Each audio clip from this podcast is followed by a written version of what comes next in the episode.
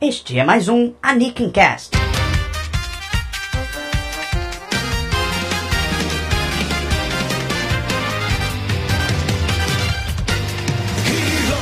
Olá e sejam bem-vindos a mais um Anakin Cast. Estamos aqui de volta depois de uma pausa forçada de duas semanas.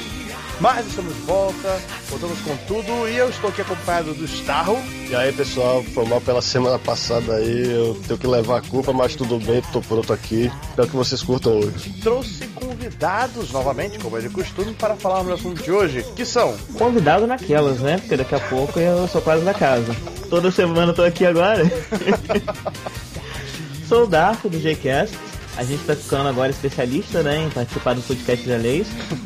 Já essa semana só foram dois, que é incrível. Daqui a pouco a gente vai estar participando de todos ao mesmo tempo. E também nós trouxemos uma voz feminina hoje aqui para discutir o assunto, que é A Tanco, do Rio de Janeiro, participante do Showcast e do, do blog do Blime, Blime Yaoi. É isso aí, pessoal. E hoje nós estamos aqui para conversar sobre um tema que pessoalmente eu acho muito interessante, que é contar histórias. Mas que histórias, na verdade?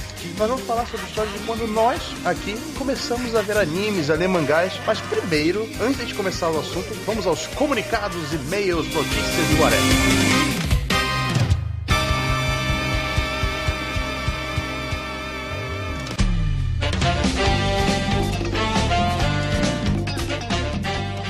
Antes de começarmos propriamente o podcast, é bom te avisar, né, para todo mundo que o MB Nikinkai está no Nerdcast dessa semana. Isso mesmo, amigos, graças a vocês, ouvintes, que votaram para eu estar lá no Nerdcast, eu estou lá. Eu e o Juba também. E aí, tô, agora eu tô no elenco, né, do podcast aqui, né? Numa área que convidado não tá, né, normalmente.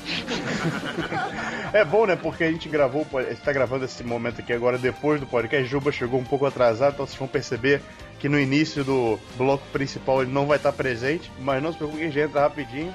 Mas ele tá aqui já pra gente falar sobre a nossa participação no Nerdcast. O pessoal lá do, Jovem Nerd resolveu fazer novamente um podcast sobre anime, jogou lá no Twitter quem deveria ser convidados, e aí eu e o Ju fomos selecionados para participar do podcast, juntamente do Grave Heart, que também foi participar lá da gravação do Nerdcast.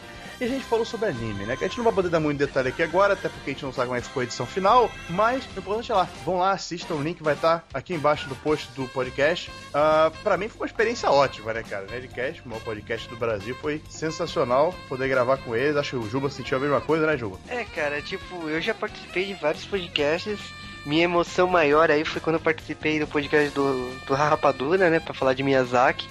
E, putz, quando eu recebi o convite do Nerdcast, eu falei, caramba, tipo, é, é, o maior podcast do Brasil, é, é, como eles brincam, né? O maior podcast do mundo. E é o podcast que ensinou a gente a fazer podcast no Brasil, por causa que a fórmula de fazer podcast, quem criou foi o Nerdcast mesmo, aqui Verdade. no Brasil. Que existe uma outra fórmula feita pelos americanos, que a maioria dos outros países se inspira, que é totalmente diferente, mas eu gosto dos Nerdcast, aprendi a ouvir podcast com eles e aprendi a fazer podcast com eles. Então, muita coisa que eu ouço, faço, veio com a descoberta do Nerdcast. Então, participar desse podcast é uma honra, assim, é, gravar com a Zagal, gravar com a Lutone. Eu já conhecia eles pessoalmente, por causa que eu já trabalhei num evento em que eu convidei eles para trabalhar em São Paulo, dar uma palestra, mas nunca tinha gravado um podcast. Então, putz, é uma realização pessoal, assim.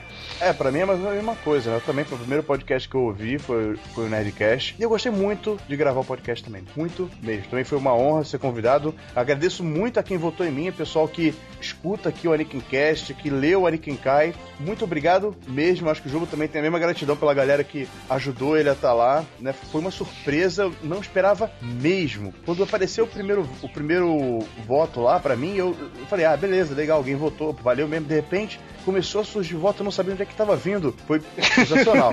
foi, foi RT, cara, sei lá o que, é que tava acontecendo. Não sei que começou lá, Juba, Juba foi Nerdcast, Juba foi Nerdcast. Aí apareceu você lá, Gigi Card foi Nerdcast, Gigi Card foi Nerdcast. De repente o, o de repente a Lutone twitta. As pessoas mais. in- As pessoas indicadas pra participar do Nerdcast é o Juba e o Diogo. Eu falei, porra! Nossa, exata- Nossa, cara. O que, que foi aquilo, bicho? E foi, foi uma quarta-feira à noite. Eu lembro bem, foi quarta-feira à noite. Seis e meia da tarde, É. cara, horário morto. Exatamente, cara. De repente surgiu isso, mó galera. Eu falei, que isso, gente? Quem tá em casa essa hora? Eu tava todo trabalho. Caraca, como é que pode, bicho? Caraca, que isso? Aí começou a vir vários retweets, vários sei lá o que, gente pra lá, gente pra cá. Meu Deus do céu. Aí deu no que deu, né? Espero que a gente tenha feito um bom trabalho. Escutem, comentem lá, sabe? Deem um apoio. Se a gente falou alguma coisa errada, desculpa. É- Era muita coisa pra falar. E espero que a gente tenha representado bem vocês que votaram na gente pra participar. Escutem o G-Wave também, que vai sair essa semana, né? Bom, fazendo jabá. Foi falado no final do podcast, mas sei lá, né? Vai, fala agora também, né? É isso aí, pessoal. Agradeço bastante. Quer falar mais alguma coisa, Juba? Não, cara, eu fico honrado de ter participado do Nerdcast. Também gostei pra caramba de ter participado aqui, mas isso aí vocês vão saber durante o podcast. É. e, cara, vamos ver, né? Vamos ver como vai ser a recepção. Eu Acho que é mais provável ter gente nova ouvindo a gente agora do que o pessoal foi lá ouvir o Nerdcast. Então vamos ver É. como que é a recepção aí. Agora vamos ficar com os e-mails e as notícias.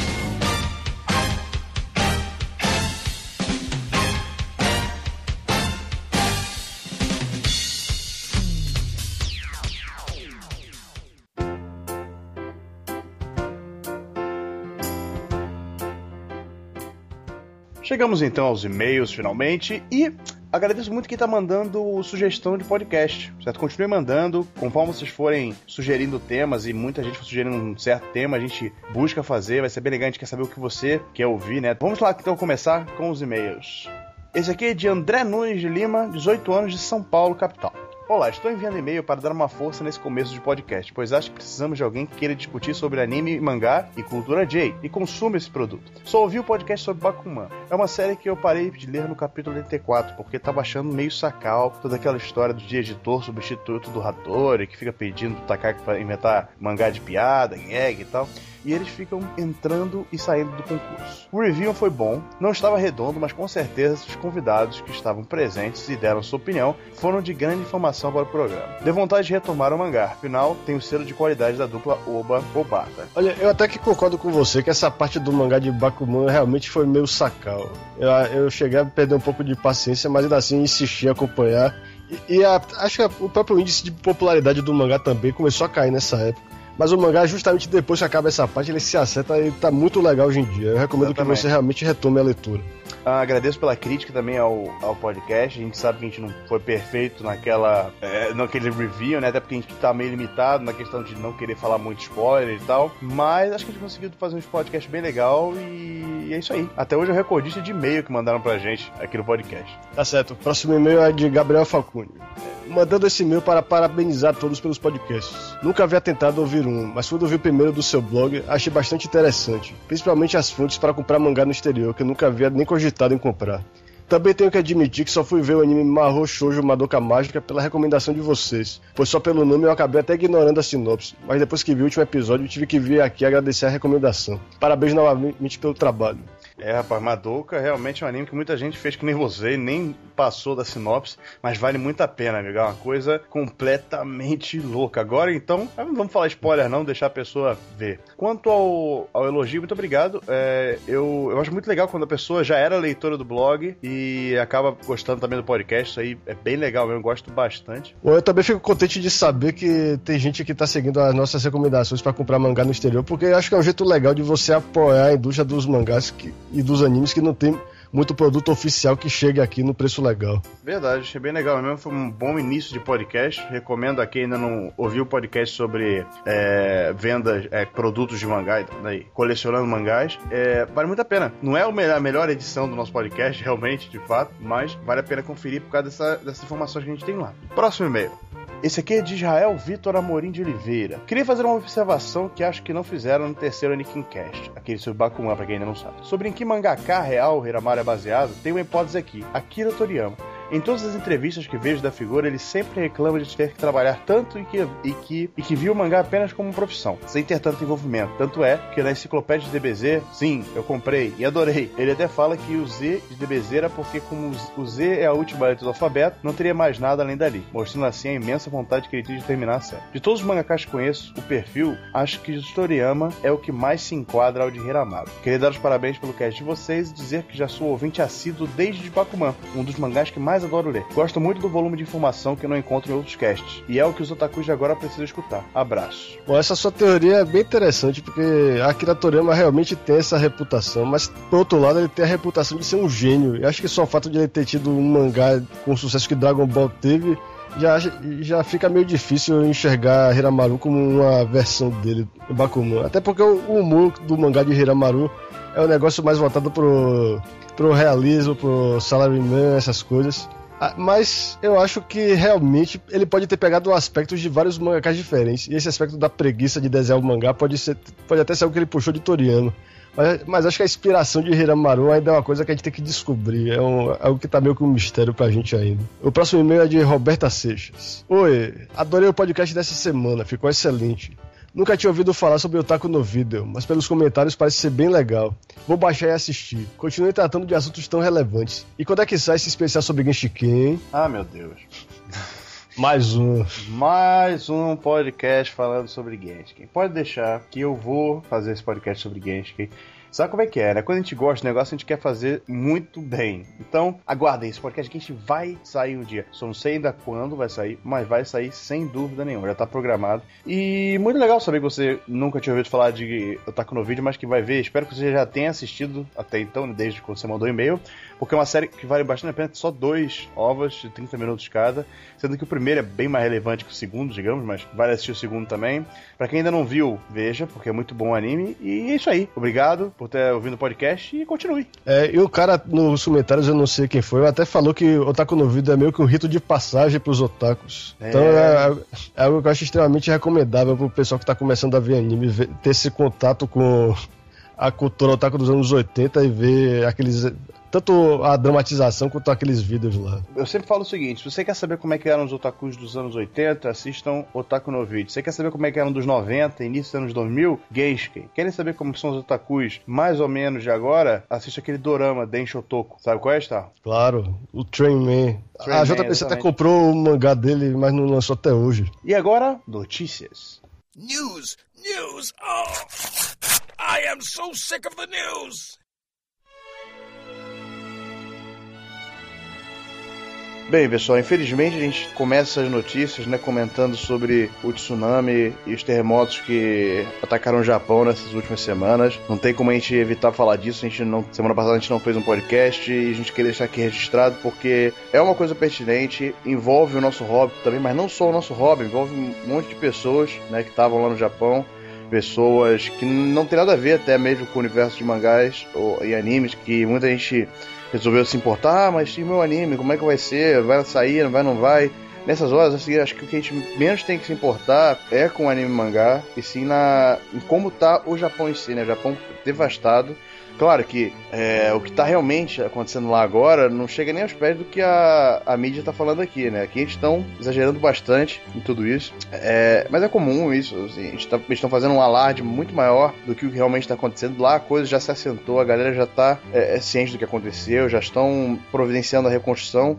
Uma coisa disso, eu não sei se você sabe, Ostal, teve aquele negócio de que as estradas que foram devastadas já foram todas refeitas. Você soube disso, né? É, eu soube, é até impressionante, mas o que impressiona mesmo é a resistência do, das construções japonesas em geral, as pontes, os edifícios. Eles já tinham toda a preparação para uma catástrofe dessas que se acontecesse algo aqui, por exemplo, ia ser, acho que o impacto ia ser muito pior porque a gente não está nem preparado. Mas eu também fiquei admirado com o povo japonês que não, não aproveitou a ocasião para fazer saques ou tumultos. Era todo mundo lá se ajudando e se organizando para superar essa situação. Exato, que é uma catástrofe, né, cara? Isso aí é. não se sabe qual foi o real impacto disso em questão monetária mas sabe que vai demorar um pouco para reconstruir o Japão. E claro que eles estão se mostrando bem mais é, proativos do que a gente imaginava que seria. Até, por exemplo, as estradas foram construídas em menos de 100 horas. Isso é impressionante. Reconstruir estradas que foram devastadas em menos de 100 horas é, é muita coisa. O que a gente pode fazer é deixar registrado aqui: o, o Japão ele precisa que a gente, é, não, não só envie dinheiro, mas que a gente realmente fique é, não é torcendo, orando, aquele Pray for Japan, né? não só isso, mas mandando mensagens positivas. É, você vê vários autores de mangás é, mandando mensagens de, de apoio a todo mundo que sofreu baixas na, na, na região lá do noroeste japonês. Fazem esse esforço de de parar um pouco o trabalho dele, que não é pouco, e fazer uma arte, uma, uma ilustração própria para aquilo. O Takahiko Noe fez uma sequência de arte para aquilo. Sequência. Vai lá no Twitter dele, ele vai ter um monte de arte com, de apoio às crianças, aos idosos, a todo mundo que sofreu perda com aquilo ali. É, o que a gente pode falar para vocês é que se vocês puderem doar alguma coisa, existem diversos sites para isso, da, da Cruz Vermelha, e quem tem PlayStation pode doar também pela PSN. Quem tem um iPhone pode doar pela Apple Store. Tem muita alternativa para você poder ajudar, certo? E se não puder doar, faça um pensamento positivo. Reze, olha, faz o que você acreditar. Né? Mande mensagem positiva, eu não sei, certo? Mas esse é o momento que a gente tem que parar de pensar um pouco na gente e pensar um pouco também em quem está sofrendo lá Claro, não se achem que tudo o Japão morreu e tal. Se tem familiares lá e que não moram nessas áreas que foram realmente devastadas, não se preocupe tanto, eles já estão vivendo a vida normal deles lá. Mas é aquele clima estranho, tem aquele problema da radiação também, que ainda não se resolveu. Então, o clima não tá tranquilo, mas também não tá o alarde todo que tá rolando na mídia ocidental. Não, só dizer isso, que, só realçar isso que você falou, que acho que a mídia tá realçando muito esse lado da, da radiação, da possível contaminação tá deixando de lado a história mais importante, que é do povo que tá precisando de ajuda lá. O pessoal que perdeu as casas e. Exatamente, eles estão lá, eles estão lutando, né? Mas para quem tá ainda assim, ainda. É claro, porque a gente não pode deixar de pensar no lado cultural também do Japão. A semana passada os animes e as revistas foram adiadas, sim, sem dúvida, por causa desses problemas. A televisão não passava nada, não passou anime, não passou programa, não passou comercial, não passou nada, só focou nisso, né, para ajudar no que eles podiam. E a semana já voltou tudo normal, então não vale nem a gente ficar frisando muito isso, então já tá tudo voltando ao normal. Foi só uma semana é, ficou parado, nada demais, então é isso aí. E vamos pro próximo assunto, que esse aqui é muito depressivo.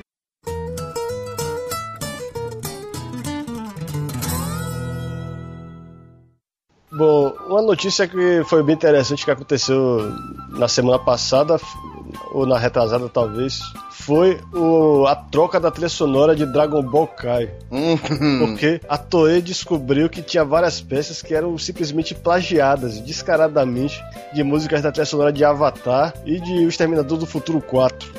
e só depois disso é que o pessoal começou a prestar atenção no fato de que esse compositor de Dragon Ball Kai, o Kenji Yamamoto, que também tinha feito trilha de vários jogos de Dragon Ball Kai, tinha todo um histórico de plágios descarados. Uhum. Que um, a, um fã até juntou no vídeo lá no Nico Nico. A gente, a gente pode até botar o link depois. É, a gente vai botar o link, mas você tem que se cadastrar no site, né? Não é só não é que nem o YouTube, você tem que se cadastrar para ver. E o site é japonês, então a gente vai botar o link, mas espero que vocês consigam assistir. É, e a consequência disso é que, de hora para outra, as estações que transmitem Dragon Ball Kai com algumas semanas de atraso já estão passando a versão que tem a trilha sonora do Dragon Ball Z original, do compositor Shinsuke Kikuchi. E agora tá parecendo que os, os Blu-rays que já tinham sido é, impressos e vendidos com com essa trilha sonora vão virar artigo de colecionador, porque daqui pra frente eles só vão imprimir versões com a trilha sonora original do Dragon Ball Z. Então, se você gosta dessa trilha aí, até os CDs da trilha sonora e tal, é bom correr atrás que isso vai virar uma raridade. E vai ser cobrada fortuna pra quem quiser isso aí um dia. Outra notícia muito estranha, que saiu, teve várias notícias estranhas saindo recentemente, foi da adaptação de Akira pro cinema e saiu uma lista de possíveis atores na Star. Como é que foi isso aí? Pois é, esse projeto de Akira em Hollywood já tá andando há um tempão. A gente sempre acha que não vai dar certo, porque, pelo amor de Deus, é um história que se passa no, em Neo Tóquio, que tem tudo a ver com o conflito de gerações no Japão, e você não pode simplesmente transportar isso para os Estados Unidos. Mas ainda assim, eles insistem em fazer isso.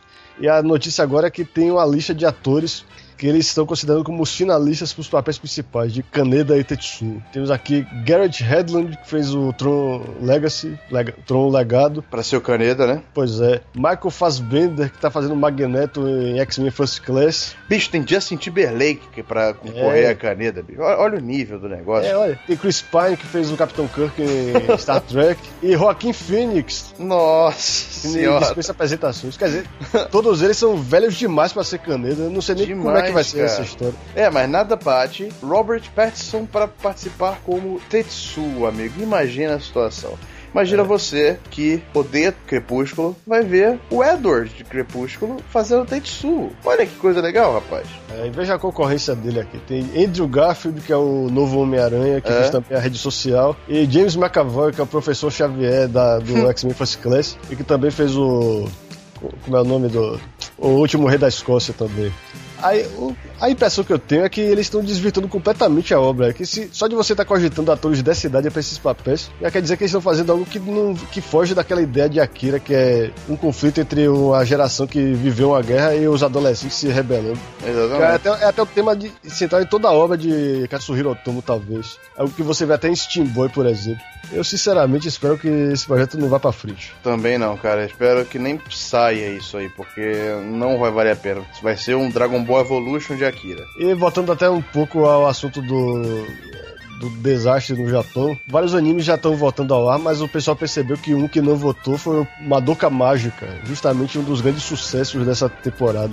E o que aconteceu é que parece que os episódios 11 e 12 estavam num ainda não estão preparados para passar na televisão, ainda estão é, com várias cenas inacabadas e tal. E o próprio roteirista da série, o Gen Urobuchi, disse que ficaria muito desapontado se eles passassem do jeito que estão. Aí agora saiu a notícia de que eles estão é, com a previsão de passar esses episódios até o meio de abril. Ou seja, acho que até o fim do mês Madoka Mágica ainda não vai voltar à televisão. Mas a gente fica aqui no aguardo da conclusão, que não a gente espera que não tenha nenhum problema. E é curioso notar até que o décimo episódio foi o último que passou. A versão que foi exibida na televisão tá um pouco diferente da versão que passou no streaming. É verdade. A versão do streaming tem várias cenas refeitas, finalizadas, com detalhes a mais nos cenários e nos personagens. Acho que isso é um sinal de que a produção estava muito atrasada lá, que eles estavam fazendo o episódio tudo em cima da hora, entregando de qualquer jeito. A gente espera que saia de qualidade, que não fique, por exemplo, como aqueles episódios do Bakemonogatari que vinham com várias cenas faltando, por exemplo. E uma notícia que saiu também essa semana é que, para começar, o Animax vai mudar de nome. Aê! O pessoal, já sabe- pessoal já sabia que o Animax de verdade não existe faz tempo, mas agora eles vão oficializar mudando o nome para Sony Spin. Mas por incrível que pareça, os animes não vão sair completamente da programação. No Domingo Cantabile, que já estreou semana passada, tá bem legal, uma boa dublagem, apesar dos horários Verdade. horríveis. Eu recomendo que vocês assistam. Se puder botar pra gravar, grava, porque tá legal. É. No Domingo Cantabile vai continuar na programação, só que no horário pior ainda, vai ficar às seis e meia da manhã e sem reprise na- de madrugada agora. e vai se juntar a essa série nada menos que Fullmetal Alchemist Brotherhood, a segunda Olha série do. Fullmetal Alchemist, aquela que foi feita para ser mais fiel ao mangá e que cobriu a história inteira até o final, com 64 episódios. Mas que agora, por incrível que pareça, eles vão trazer, mas infelizmente, mais uma vez, vão passar sete da manhã com reprise às três da manhã. Vai ser mais um pra gente gravar e ver depois. Pois é, e a estreia vai ser 1 de maio. Então, se você se lembrar lá, 1 de maio, quiser ver Fullmetal Alchemist dublado, que eu espero que tenha a mesma qualidade da dublagem do, do primeiro Fullmetal Alchemist, que eu achei muito boa. E, Tem uma e do adaptação legal. Né? Também tá legal. Mas o Fullmetal Alchemist, além de ter sido bem dublado com um bom elenco, teve também uma tradução muito bem feita pelo pessoal da JBC. E pela informação que a gente tem aqui, eles estão também traduzindo, ou já traduziram, o Brotherhood. É isso aí, então é só a gente torcer e esperar por mais uma estreia decente do Animax que a gente não via há muito tempo. Animax não, Sony Spin. É, desculpa, agora mudou de nome. Primeiro de maio, então.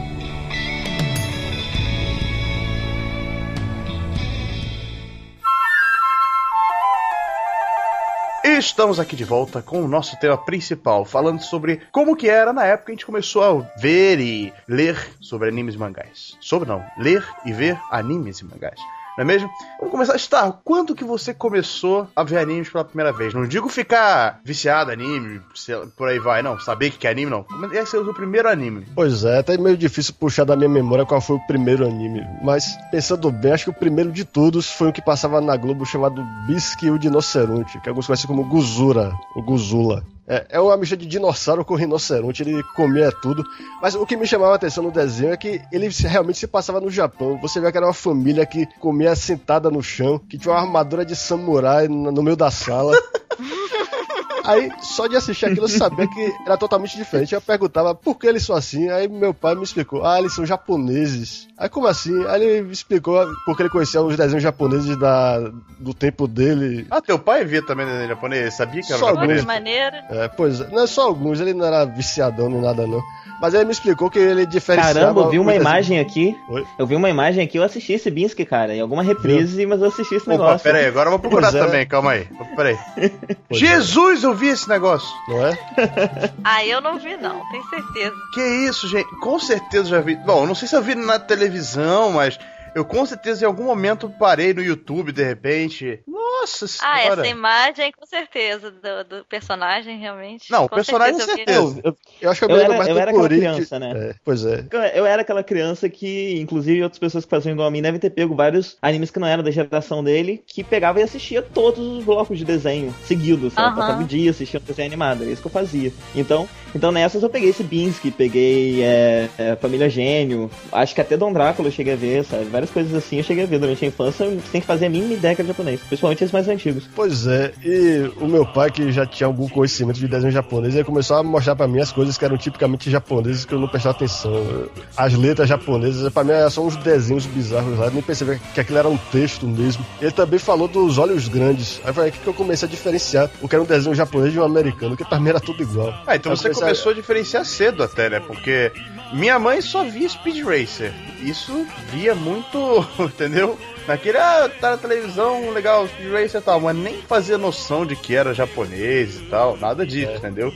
Aí seu pai ainda falou dos olhos grandes, pô. Pois é, e eu acho que o processo de adaptar esses desenhos pro ocidente era bem mais rigoroso do que é hoje em dia. Eles praticamente acabavam com todos os vestígios de cultura japonesa no negócio. No próprio Patrulha Estelar, por exemplo, eles, todas as cenas que tinham texto japonês na tela, eles cortavam. E no caso desse, desse Guzura, o Bisque e o Dinoceronte, a gente percebia que era um universo totalmente diferente do nosso. Aí eu comecei a perceber também que o Honey Honey do SBT era japonês, e que aquelas fitas de vídeo que tinha na lo- na locadora, ao mesmo tempo que chegou o Jasper, chegou o Comando do Obac, tinha também Baldios e Fábulas de Esopo, os Apeninos aos Andes. Eu comecei a ver esses vídeos e ver desenho japonês e comecei a ver que eu gostava muito disso aí, que tinha alguma coisa na, naquele desenho que eu não sabia explicar, que era diferente, mas que eu gostava muito, que me cativava. É interessante você fazer uma da adaptação que era, era meio complicado, porque nos Estados Unidos, por exemplo, eu acho que aqui no Brasil, nessa época, assim, década de 80, por aí, a gente tinha uma programação com acho que mais animes do que a televisão americana.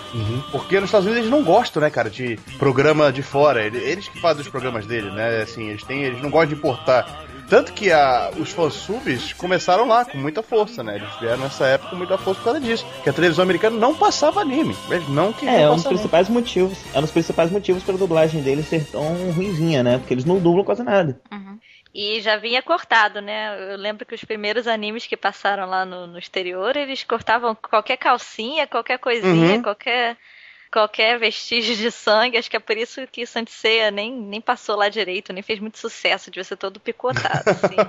E foi. Quando, quando passou o sangue virou suor, né? é, né? Ficou azul, né? Sei lá. Pois é, e vocês falaram da violência, isso era um grande estigma que, pra, que o desenho japonês tinha pra mim. Que foi, ficou muito forte na minha cabeça quando eu vi Akira, por exemplo. Eu vi quando eu era muito novo e aquilo mexeu muito comigo. Eu- não consegui parar de ver até o final, mas foi meio traumatizante pra mim.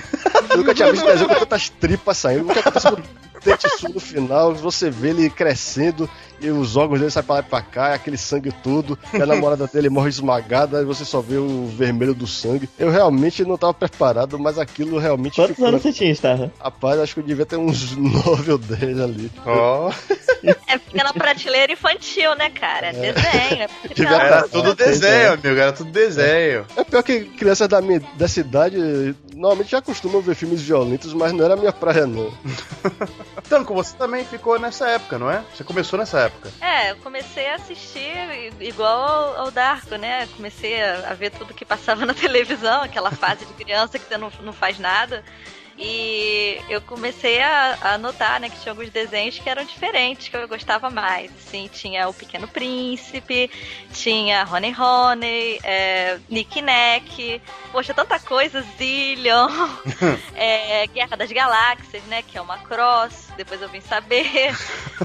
eu não sei, alguns desses, desses animes, eles passavam com a música original. Honey Honey era um caso, né? A Angel não, a Angel é a flor das sete cores, não. Mas Honey Honey passava em japonês, então eu já sacava mais ou menos que aqueles desenhos eram diferentes. Mas eu não entendia. Ah tá, a já ia falar que você entendia que era japonês, já falar, escutou, quando eu era criança, entendia japonês, mais ou sensacional, um menos. prodígio. Não, eu entendia que, que era japonês, né? Que era diferente. não podia ser americano, né? Soava diferente. Mas eu não tinha os pais com tanta presença de espírito de me explicar o que, que era o quê. Eles nem estavam nem aí pra que eu assistia. Mas eu me interessava bastante por essa estética, assim. E antes mesmo de Cavaleiros, eu tinha dado uma olhada em Akira também. E na eu via Lady Oscar na, na prateleira junto com Akira, sabe? Também como desenho pra Uhum. criança, que é a Rosa de Versailles, né? Ó, Essa série saiu inteira aqui, aliás. Não sei, acho que não. Sempre vi os, os volumes esporádicos lá. Eu não tenho certeza, não. Bom, eu, eu e o Darko acho que somos justamente da geração Cavaleiro Zodíaco, né, Darko? Acho que a gente começou realmente a, é. a brincar com essa ideia de anime com, com, com a estreia de Cavaleiro Zodíaco. E a gente, eu, eu era muito pequeno quando saiu Cavaleiro Zodíaco. Eu- eu era, eu era tão pequeno que eu não devia lembrar, sabe? Não sei porque eu lembro, porque eu não devia. Eu também, cara, eu tenho memórias muito estranhas dessa época. E, e eu lembro de eu, de assistindo Cavaleiro Zodíaco na manchete e eu. Até hoje eu guardo a música. É, até hoje eu guardo. E é uma coisa muito bizarra, porque eu ouvi uma vez na minha vida quando eu era muito criança. Porque quando teve a reestreia de, de Cavaleiros, e já era outra música. Eles pegaram. Eles adaptaram a Pegasus Fantasy recentemente, né? Mas antigamente era a música lá da. Qual é o nome da menina que cantava? É o antes não da menina-. Era Era, era e ela William, e não? o irmão, né? Larissa Isso? Larissa e William. Larissa Era, William? tem sempre alguém no cosmos ajuda Isso. no cavalo. Essa segunda. Aquela marchinha. Essa foi a segunda, né, gente? Sim, A sim, sim. dessa, né? Não tô falando da anterior, não. Tô falando desse daí que eu lembro. Ela marcava mais. Marcava muito mais do que a primeira. E, Mas é aquela coisa, consci- conscientemente eu lembro de Cavaleiros, mas reza a lenda, segundo a minha mãe, que quando eu tinha dois anos, eu gostava muito de Speed Racer. Nossa. Nossa. E eu ficava vidrado em Speed Racer, sabe? Por algum motivo misterioso, quando eu tinha dois anos. Não, minha mãe e eu até não sei hoje. se é verdade, mas. Minha mãe até hoje, ela fala que com dois anos não sabia mexer no videocassete, cara. Eu pegava fita e botava. Sério, minha avó não sabe fazer isso até hoje, cara. E eu mexi com dois anos, bicho. Sinistro. É com dois anos que eu não tinha um videocassete, então não sei se eu, se eu tinha essa habilidade. Muito menos eu, né? Ah, velho, eu fiquei com inveja de você, que se eu soubesse usar videocassete naquela época, eu ia gravar tanta coisa que eu perdi. Não, não sabia gravar, né, cara? Eu sabia usar o Se eu tivesse vídeo, se existisse vídeo Peraí, cassete tá. no minha ele sabia botar a fita, ele não sabia programar Ah, lá o horário. Porra, se soubesse não programar, saber, não saber nem gênio. ver hora Pensa, não é só meter a fita e apertar o REC e grava. Não, mas eu sei que quando eu aprendi isso, cara, eu juro, eu devo ter queimado muita fita da minha mãe, cara. Muita, muita fita. Aquela que veio sem proteção. Nossa senhora. A fita tava lá, É, né? eu, eu do gravava nada. até né? Até acabar a fita. Eu tenho uma história triste tipo, ali, né? Porque é o seguinte, eu comecei a assistir, eu tinha 4 anos, e eu assisti toda a saga de ouro, religiosamente, todo santo dia. E o pior o que aconteceu é o seguinte. No final, logo depois do, numa daquelas várias reprises da Saga de Ouro, aconteceu uma, um- uma ventania muito forte aqui na, na, na aqui na, na minha cidade. E a minha antena parabólica caiu. No. E a manchete só pegava aqui com parabólica. Eu comecei a ter que fazer uns esquemas de ir pra casa dos vizinhos, pra casa dos filhos dos meus padrinhos, sabe? Pra conseguir acompanhar Cavaleiros do Zodíaco. Acompanhar gra- Asgard assim. Rapaz, a minha história foi até pouco parecida com isso aí no seu caso, porque aqui na Bahia, justamente quando ia passar o final de Cavaleiros, a manchete deixou de ser transmitida aqui. A, a emissora daqui trocou pela CNT, o Record, sei lá. Aí só eu tinha parabólica, aí eu tinha que gravar pra minha escola toda assistir. Eu gravava uma fita, eu gravei duas fitas EP que tinham os 30 últimos episódios da série. Elas rodaram Salvador inteira e nunca mais essas fitas. Jesus. Você nem ia querer ver como elas ficaram depois. O último cara que assistiu devia estar tudo em preto e branco, com as cores bizarras. Dando interferência. Nossa senhora. Pois é, e essa fita era tão importante pra minha escola, pra minha sala pelo menos, que chegou um dia que eu, a gravação de manhã deu problema, eu tive que faltar aula pra gravar de tarde, que eu sabia que ninguém ia me perdoar se eu chegasse no outro dia com a gravação ruim de Cavaleiro. Não, o, o, o Starro ele era um amigo que eu precisava, né, na minha infância. Porque eu vi a saga de Asgard toda falhada e não consegui ver Poseidon. Eu só fui acompanhar Poseidon no mangá mesmo, depois. É, felizmente eu não passei por nenhum desses traumas, não. Aqui no Rio, é, é, a rede manchete pegava bem, direitinho. Era só chato, né? Aquela coisa que todo mundo sabe, né? Que ficava reprisando, reprisava de novo. Aí você tava lá, e agora? O que, que vai acontecer na Casa de Leão? Aí reprisava. E era mais esse o trauma, mas eu acho que eu cheguei a gravar tudo, assistir tudo direitinho, assim. E era a maior febre, né? Todo mundo, de todas as crianças e adolescentes e toda a galera assistia mesmo na rua. Tanto que acho que foi o único álbum de figurinhas que eu completei na vida foi aquele de Cavaleiro. E tinha uma galera colecionava também.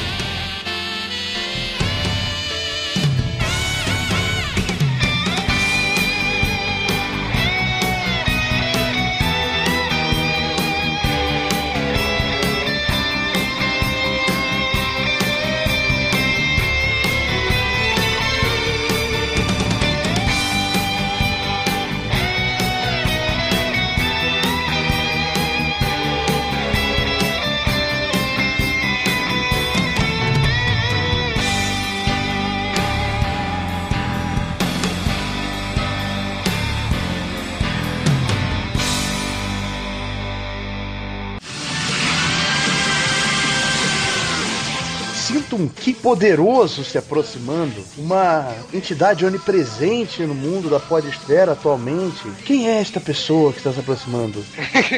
Meu, você usou, você usou a pior piada pra eu poder entrar.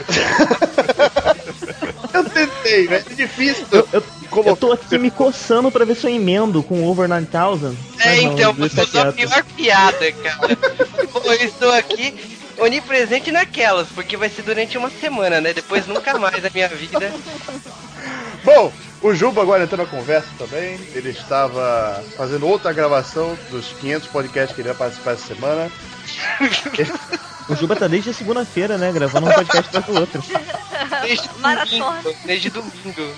E ele resolveu aqui também entrar na brincadeira para falar sobre o passado animista, contar historias de quando ele começou a ver animes e mangás. Então, Juba, quando você começou a ver animes e mangás? Ah, Ver animes e mangás não, ver animes e ler mangás. Ver animes, eu não sei se eu considero o que eu sabia que era anime, né? Ou eu só considero quando eu sabia que era anime. Porque existe os animes que eu via quando eu era pequeno e não são considerados pra mim anime. Quer dizer, hoje são, mas na época quando eu assistia eu não sabia. Então, Pequeno Príncipe é um. Doraemon é outro. É... Tem, um- tinha uma dupla de esquilos que eu via também na Rede Globo. Oh, Nossa. Nick Neck. Nick Nack. E vários outros animes que eu via na, na Rede Globo, no SBT. Aliás, anime passava direto. Eu confesso que eu não peguei a fase do Candy Candy, Honey Honey, mas eu vi bastante. Bicho, aqui tem gente que viu Binsky, o dinoceronte, já falou disso aqui. Sabe Meu o que é Binsky, o, o, o dinoceronte, cara? Starro levantou essa bola aí, bicho. e Falou no início do Você podcast sabe, aqui. você sabe que- você sabe que eu vi de madrugada na Rede Globo? Guzula. Isso, é, É isso, a isso, mesma é É coisa. isso aí. É esse, Isso. é esse mesmo. Então eu vi, então eu vi, cara. 4 horas da manhã eu vi isso. Eu vejo que o pessoal tem memórias reprimidas disso aqui. A gente. Você tava falando de, A gente dividiu, né? Assim, o- os, quando a gente viu os desenhos que a gente não sabia que era anime e quando a gente já sabia que era anime. né, A gente tava nessa, nessa divisão. É, eu só fui descobrir mesmo com Cavaleiros, falando sério. É, a maioria foi assim, eu fui assim, o. Ah, o Cavaleiros foi o meu primeiro contato, né? Mas com Cavaleiros eu ainda não sabia que aquilo era anime, sabe? Eu não sabia exatamente que aquilo era japonês porque eu tinha 4 anos. Eu não sabia exatamente nem quem eu era. Então, Eu vou, eu vou fazer um repeteco aqui, mas eu só descobri que era anime com Cavaleiro Zodíaco porque eu comprava contigo dos animes e mangás daquela época, que era a revista Herói. Exatamente, eu também. Mas é, eu também sabia que era anime por causa disso. Na verdade, eu tava aprendendo a ler, assim, né? E aí eu, eu já Ah, a revista Herói, é verdade. Ah, mas a Herói era lá para 96, né? Ela é um tempinho depois, ah, né? depois, é depois. Certeza. É que, tipo assim, a- o primeiro número de Cavaleiros saiu logo nos primeiros meses de Cavaleiros da Manchete. Então você chegou na bem. Aproveitaram bem. E quando estreou, você explodiu sua cabeça, tá ligado? Meu Deus, uma revista de Cavaleiros. E tá contando o que vai acontecer daqui pra frente. Então tinha uma função meio contigo, sabe? De você, ah, meu Deus, é a, sinopse do que vai acontecer. Cara, sabe que eu comprava a revista Herói? Não sei se vocês lembram disso. Nela vi um encarte com um santuário cheio de boneco do Cavaleiro do Zodíaco. É.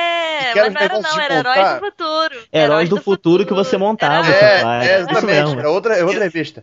A Heróis da fu- do Futuro Isso é vinha outra. com, com a caixa das armaduras pra você montar. Exatamente, Sim. também. O, o Diogo é da minha geração. É. E aí, Eu, cara, eu descobri que existia mangá em forma de papel higiênico graças a Heróis do Futuro. Eu também. Eu descobri Dojin Yaoi graças a Heróis. Futuro. Nossa. Que coisa, não? Mas é sinal. E eu nunca consegui montar aquilo, sério. Eu, eu não- eu não sei porquê, mas eu nunca achava o encarte. Eu nunca achava. Aí tinha o, o templo, assim, de papelão, e eu ficava, gente, onde é que tá isso? Onde é que eu acho isso? Como é que eu vou Eu não montar tinha esse negócio? mesmo. Eu tinha. Não, a pior é que eu tinha os bonecos. Eu tinha dois tipos de bonecos, os bonecos oficiais e os piratas, né? Que era muito Aham. engraçado. Quando minha mãe me dá, eu fazia questão de pedir o, o original, né? Mas aí sempre tem aquele tio e tal, que sabe, ah, esse é um menino que gosta de desenho japonês. Ah, então vou dar esse bonequinho aqui que ele deixava na, na Uruguaiana, aqui no Rio, né? Que seria a Santa Efigênia de São Paulo. Sim. É, aí a gente trazia aquele boneco de 30 centímetros de altura, com a armadura feita de plástico. Era interessante, era interessante. Eu gostava porque era enorme. Eu tirava a armadura e falava que eles eram os cavaleiros renegados.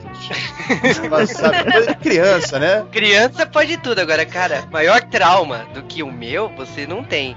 Porque mãe andando em casa e machucando o pé com a armadura de cavaleiro. Nossa. de cavaleiro. Nossa. O que ela fez? Pegou super bonde e colou as armaduras. Ai, meu Deus, não. Pô, eu tenho mais trauma que todos vocês, que por ser garota ninguém queria me dar bonequinho. eu ficava, mas pai, eu quero. Não, 60 reais o bonequinho. É uma adulta praticamente. Isso, Eu era isso, praticamente isso, uma adulta. isso aí numa época que o salário mínimo era 70 reais. Exatamente. Nossa. Era muito dinheiro gastado naquilo ali. Eu só tinha um ceia, um ceia falsificado, que eu, eu não tenho lembrança dele ter uma armadura em momento nenhum, sabe? Na minha mente, ele já existe sem armadura. Mas rapaz, no Natal de 94, os bonecos esgotaram no Brasil inteiro. A gente tinha que encomendar numa loja. Eles receberam o carregamento, parecia que era charuto cubano. Eles vendiam o preços Nossa, absurdos. 360, né? Era uma É. assim, né? Eu ia pra loja e ficava babando. Eu lembro que só tinha o de. Só vinha de aquário pra cá. O único cavaleiro de ouro que eu achava que era de aquário, não achava mais nenhum. E mesmo assim eu não tinha dinheiro pra comprar, então. Eu lembro quando. Eu tenho um trauma também por causa desses bonequinhos Cavaleiros do Zodíaco. Quando eu me mudei do meu prédio antigo pro novo, eu perdi muita coisa na mudança, muita coisa minha sumiu na mudança. Foi os meus bonecos de Cavaleiros do Zodíaco e toda a minha coleção de gibi do Homem-Aranha até então, cara. Não era enorme, entendeu? Não era enorme, mas tinha bastante coisa, cara. Bastante coisa. Toda a minha coleção de formatinho do Homem-Aranha da Abril eu perdi, cara, porque foi um trauma tenso pra uma criança. Será que não aproveitaram pra doar discretamente? Não sei, cara. Não sei. se- Olha, eu tenho, eu tenho uns três cachorros da minha história que sofreram mais ou menos da mesma história. Mas você falou sobre aprender a ler com herói. Eu aprendi a ler é, com um álbum de figurinhas dos Cavaleiros. Meu pai me Comecei a ensinou. ler com herói. Eu, eu tava aprendendo a ler e aí eu comprei. Não, não, a- eu, eu comecei a aprender a ler com álbum de figurinhas, que eu tava tipo no terceiro período pra entrar na alfabetização, ficava pedindo pro meu pai ler as descrições das figurinhas. E um dia, ele, um dia ele tava tão de saco cheio que ele começou a me ensinar a ler. E eu comecei a aprender. Aprende, moleque. Foi a primeira pessoa que eu vi que falou que aprendeu a ler com álbum de figurinhas, cara. Eu já ouvi tudo, aprendi Turma da Mônica, A Mônica, né? tudo, bicho. Mas álbum de figurinha, primeira vez, cara. Até Pois porque é. tem muito texto, né, no álbum de figurinha. É, é quase um livrinho ilustrado, né? Daqui. Não, mas esse, esse, esse de Cavaleiros tinha, toda figurinha tinha lá uma, uma descriçãozinha, acho que era do filme. Tinha uma descriçãozinha lá com umas duas frasezinhas. Uma criança, um grande desafio. Foi o único álbum que eu consegui, né, colecionar até o final, que eu, que eu me lembro, que era o único que tinha gente pra trocar, né? Tiveram alguns álbuns nessa minha infância que eu consegui completar todos. Foi o álbum do Cavaleiro Zodíaco e do Mortal Kombat. O único que eu quase completei foi o de Street Fighter. Faltou quatro figurinhas. Oh, muito bom. Nossa, eu acho que eu vou revelar minha idade se eu falar que meu primeiro álbum foi do Chaves de Chapolin. Não, pensei meu que você ia primeiro mandar um álbum não trocadilho aí. foi, Mas disfarça, né? Eu não lembro qual foi o primeiro álbum. Eu também não lembro, eu também não lembro, esquece que eu disse. Eu não sei, a minha memória é fraca. Mas era demais aquele álbum, né? A gente colava com cola, ficava as figurinhas não encaixavam direito, ficava beleza. Eu tenho até hoje aí. O Cavaleiro do Zodíaco foi a primeira vez assim, que muita gente realmente teve contato com o que, que era a animação japonesa. A galera começou a ficar realmente viciada e querer procurar mais. Aí é claro que as publicações é, especializadas, vamos dizer assim, né, colaboraram com tudo isso, não é verdade? Ou não. Não, não, não, não, não, não elas colaboraram. Elas colaboraram, vai. Pode Eu ficava relendo aquelas paradas milhões de vezes. Ah, então isso é Sailor Moon, então isso é Yu Yu Hakusho, sabe? Doida pra... Sonhando que o dia eu ia botar a mão naqueles desenhos. Ah, pra mexer é um pouco mais comprido que isso aí, mas é o seguinte. É, meu primeiro contato com Cavaleiros foi vendo o comercial e eh, não achando nada demais, só vi os caras dando porrada lá. Não via o que eles prometiam que era sucesso trazido do Japão e não sei o que. Mas quando eu assisti o primeiro episódio que eu vi, que foi o quinto episódio, e eu olhei que eu peguei pra metade, já tava C assim, a armadura lutando com Shiryu na Guerra Galáctica. Aí Seiya dá um golpe no coração de Shiryu e para. E tem que dar um golpe no outro lado. É um negócio que não faz sentido nenhum, mas eu achei a coisa mais maravilhosa que eu já vi no mundo. Eu vi, rapaz, onde isso estava toda a minha vida. Cara, esse é o espírito do Shonen, né, cara? Ele te apresenta Pois a coisa é. mais idiota do mundo e você fica, ah, que incrível! Pois é. Primeiro episódio. Pois é, e se essa é uma vida de Shiryu e todo mundo no estádio aplaude, você, pô, não é o bem contra o mal, é dois amigos lutando e sangrando e não sei o quê. E aí depois disso, Starro virou fornecedor oficial de Cavaleiros do Zodíaco de Salvador. Pois é. Mas o pior é que eu- antes de Cavaleiros eu nunca vi uma coisa entrar de um jeito tão pervasivo na minha sala de aula, que to- toda a população masculina da minha escola praticamente via Cavaleiros. E a coisa, o ponto que eu, que eu vi que aquilo realmente chegou ao nível absurdo foi no dia que teve o episódio que Yoga aparentemente morre, ele fica no caixão de gelo. Aí o episódio termina deixando na dúvida se ele morreu. E quando eu cheguei na escola, todo mundo tava deprimido. Ah, você viu hoje, velho? Você viu o que aconteceu com o Cisne? E você não falava o nome, né, das pessoas, você falava sempre armadura. Você viu quando eu cisne, É, isso. Aham. É que Pegas, teve, o na dragão. dublagem Gota Mágica teve vários episódios que todo mundo só chamava de Cisne, Cisne, até que um dia um, um menininho, aquele lá do gelo, Jacó, chamou ele de Yoga. Ah, ele tem nome. É, aqui a, a dublagem tinha alguns problemas sérios, né? A primeira Era dublagem. Jabu de Capricórnio, essas coisas. O Cavaleiro de Gemini e as armaduras de ouro de Pegasus e Dragão. Todas as armaduras eram de ouro. Não, uma, Era. uma coisa que eu nunca me esqueço é do chifre lá do unicórnio, que na dublagem saía que era Capricórnio. Aí eu Exato. fui ler na revista Herói na época, tava lá. A dublagem colocou que o unicórnio é o Capricórnio, porque não tem boneco do unicórnio. Então os, os donos dos bonecos mandaram colocar nome de Capricórnio. Viu como era útil? Mas que genial! Não, o pior é isso, é porque o pessoal que participou daquela dublagem disse que eles receberam os scripts em inglês, só que o episódio estava dublado em espanhol. Aí a empresa de brinquedos que trouxe pro Brasil, acho que era Santoy o nome, falou assim: na dúvida, siga o espanhol, porque os bonecos vêm do México. Aí pronto. Aí já é. Cara, Isso aí foi seguido à risca com Samurai Warriors. Samurai Warriors foi daquela galera que se seguiu, né, o sucesso de Cavaleiros do Zodíaco e trouxe aquela enxurrada de cópias, né? Eu sofri muito, né? Porque, como eu falei, minha, minha parabólica caiu, então eu não acompanhei direito Churato, não acompanhei direito Yu Hakusho, não acompanhei direito Sailor Moon, nada disso. Que isso, bicho, perdeu uma época importante. Por conta de um vento que bateu e tomou parabólica. Mas, é, eu vivia na casa da- do- dos meus vizinhos nessa época, né? Hoje eu nem falo mais com eles, mas tudo bem. então deu pra acompanhar um tanto. E você não vê também do SBT, não? Dragon Ball, Street Fighter, Fly. Ah, não, aí com certeza. Aí depois, mais velho, Guerreiras Mágicas no SBT, Muito tudo que passou bom. no SBT, sabe? Não, cara, nessa época do SBT, bicho, era muito bom, porque eu, eu tava. Tinha uma, meu avô tinha uma casa em Nova Friburgo, na, na região serrana do Rio, e aí sempre que eu ia pra lá, né, cara, era uma condição, porque a gente acordava cedo, né, um friozinho gostoso, aí ia lá pra sala de televisão, que era uma casa grande, sabe, ia lá pra sala de televisão e ligava a televisão de manhã até a hora do almoço, cara, vendo desenho. E era tudo Dragon Ball, é, Street Fighter Victory, tudo, cara. Era muito legal, bicho. Foi uma das épocas mais divertidas da televisão pra mim. Mas eu não lembro, eu não lembro de, de não ter visto nenhum desenho nessa época do SBT na ordem. Não, Ah, É. com certeza. Nossa. tava com isso na horário. Eu lembro que o primeiro, que eu me, o primeiro que eu me esforcei pra tentar assistir foi Guerreiras Mágicas. Então tinha época que eu acordava tipo 6 da manhã e eu E era estudava muito tarde. esforço, hein? E eu estudava à tarde. E eu acordava às 6 da manhã só pra ver Guerreiras Mágicas. É, Não. Era a prova de resistência. É, pois é. De hora, era Eliane dos dedinhos antes, era inferno, né? Não, naquela época. Pra você ver Guerreiras Mágicas, você tinha que passar pelos bananas de pijamas primeiro. e depois poxa, Helena fazendo a, dança dos bichos todo dia. Isso, era a dança dos bichos, decorei essa merda de tudo. Igual a música da Patrine, né? Antes de ver Cavaleiros que passava, também decorei. Ah, vai dizer que você não gostava de bananas de pijama, vai. Eu não posso falar, eu era uma criança, entendeu? Eu via. eu vou te falar que eu sei todas as músicas.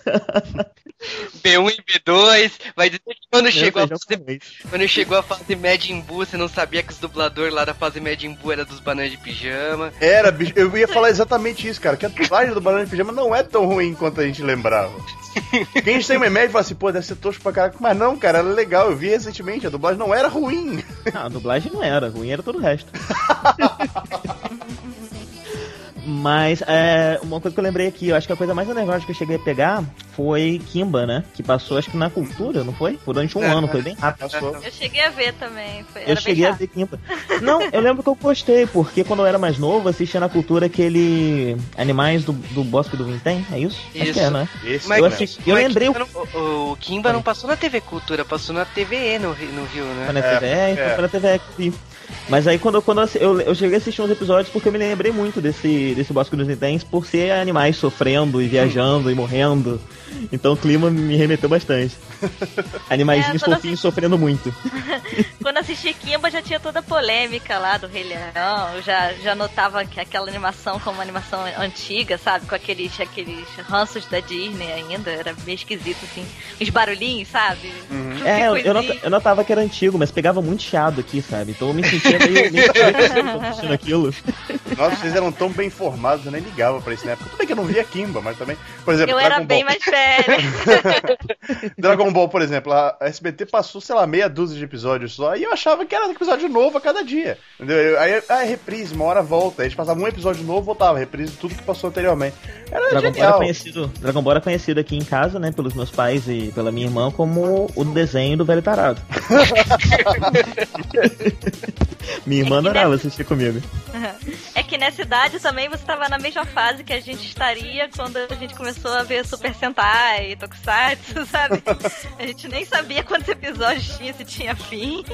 A maioria nunca passava o fim, a gente tava do mesmo jeito, tá ligado? É, Tava tudo era aí. feliz naquela época, era impressionante, né, cara? Qualquer coisa que viesse tava bom. Você vê como a internet é uma desgraça nessas horas. A gente sabe o final das coisas, a gente sabe que tem corte, Ignorância e felicidade, né, cara? edição americana, edição mexicana, agora a gente sabe um monte de coisa, a gente é tudo triste com isso. Aí teve Yu Yu Hakusho, né? E sua dublagem é maravilhosa também, né, nessa época. Foi uma coisa épica, né? Minha adaptação de Yu Hakusho feita pela, ban... foi pela Bandeirante? Não, pela Manchete. Bandeirante. Manchete. Manchete. Bandeirante passou é, Dragon Ball Z. Lá pra frente. Pra frente, Isso, pra aí- frente, pra Aí, frente. agora, a fase que eu degustei com força foi a, a fase do Band Kids, né, cara? Que dali eu vivi intensamente. Ah, Ah, mas aí você curtiu Dragon Ball ou você curtiu Akira? os dois. Eu era uma criança feliz, os dois. Engraçado é que Akira eu só fui ver bem lá pra frente, sabe? Eu, eu, que eu É via a muito. Akira, não. Kira! Ah, Akira. ah, Akira, ah, tá, beleza. Ah, sacou? Ah, não, não, não. Olha, veja só, Ah, que... a minha, a minha queda pelo 2D já vem desde essa época. Eu não dava a mínima pra Kira, mas eu me importava muito com todas as garotas de testemunho. Ainda bem que eu nem sei do que também. vocês estão falando. sua, sua vida é uma merda, hein, Darko? Na boa. Eu gostava da Kira, me. Desculpa. E quando passou o Alvé de testemunho sem censura na Band, você teve que fechar a porta pra empregada ouvir. Não, nessa época eu tava na casa dos meus tios, cara. Aí tinha. Lá, lá tinha, tinha um, um quarto. Que tinha, tipo, era três andares. Era uma casa meio estranha, sabe? Eram várias casas dentro de um, um pequeno apartamento. E aí tinha um quarto que ficava perdido lá. E eu ia assistir lá, então ninguém sabia o que eu tava assistindo. Você Sem viu contar- Lenda do Demônio? Você viu Lenda do Demônio assim também, né? Não, aí Cara, era parte eu, nunca vi essa porcaria. Ainda bem. Ainda bem. Ah, por quê? Ei, É tão, é tão forte assim? É, Cara, É um retalho de, de estupro de tentáculo, É. basicamente. é só pode ser meio ofensivo, assim. Não, é, demônio- Lenda do Demônio eu fui ver lá pra Eu acho que na 2002. época a curiosidade acho que nem. Acho que suplantava qualquer teoria feminista que eu tivesse. Tipo, só pra ver alguma bizarrice diferente.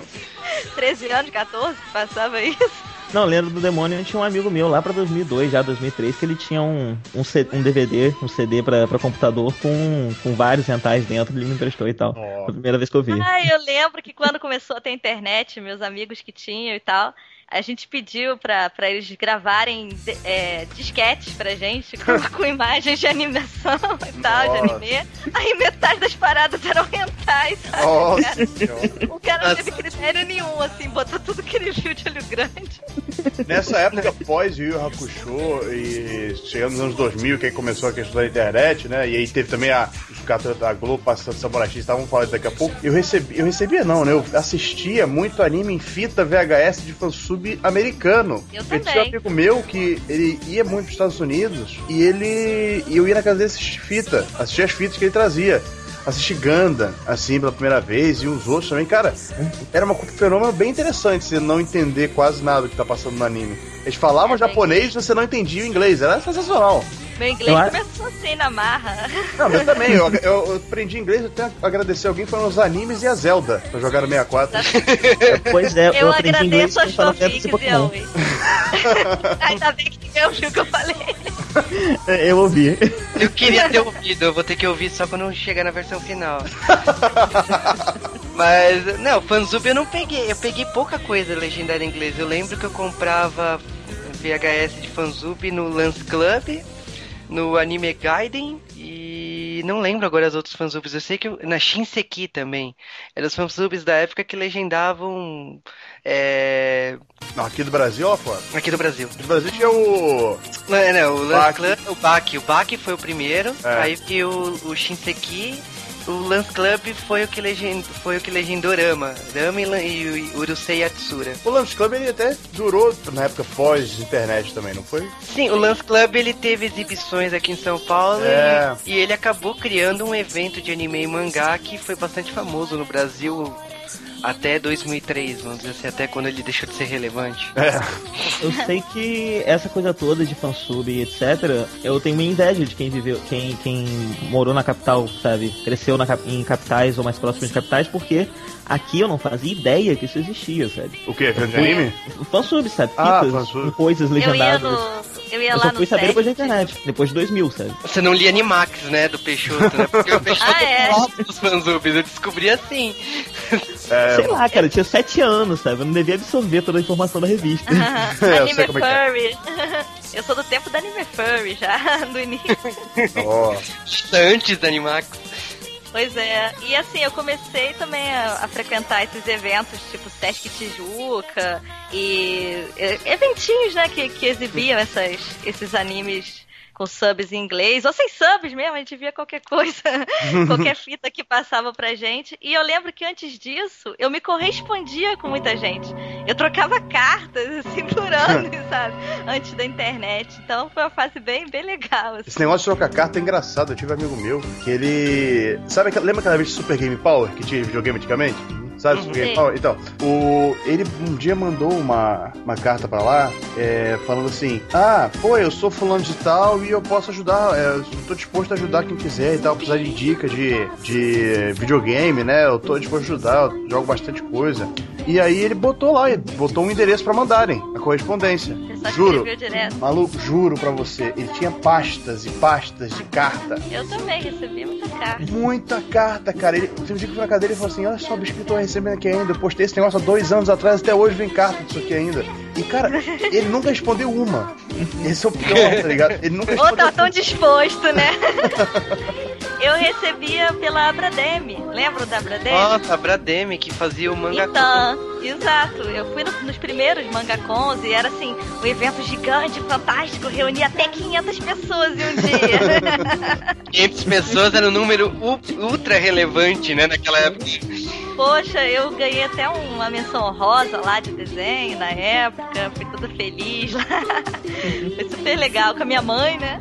Eu tinha que 14 anos, 16 anos, sei lá. Era, era bem engraçado aquilo. Qualquer outro fã de anime que você encontrasse era seu amigo de infância, né? Que eu costumo falar isso. Hoje É, mas- você não quer nem, nem saber, né? eu gosto de anime, é a beleza. É, valeu, tchau. Até mais. Mas você sabe que eu invejo o pessoal que curte a Bradame, a Brademe, né, na época, por causa que eles trouxeram o Tezuka, né, no Brasil.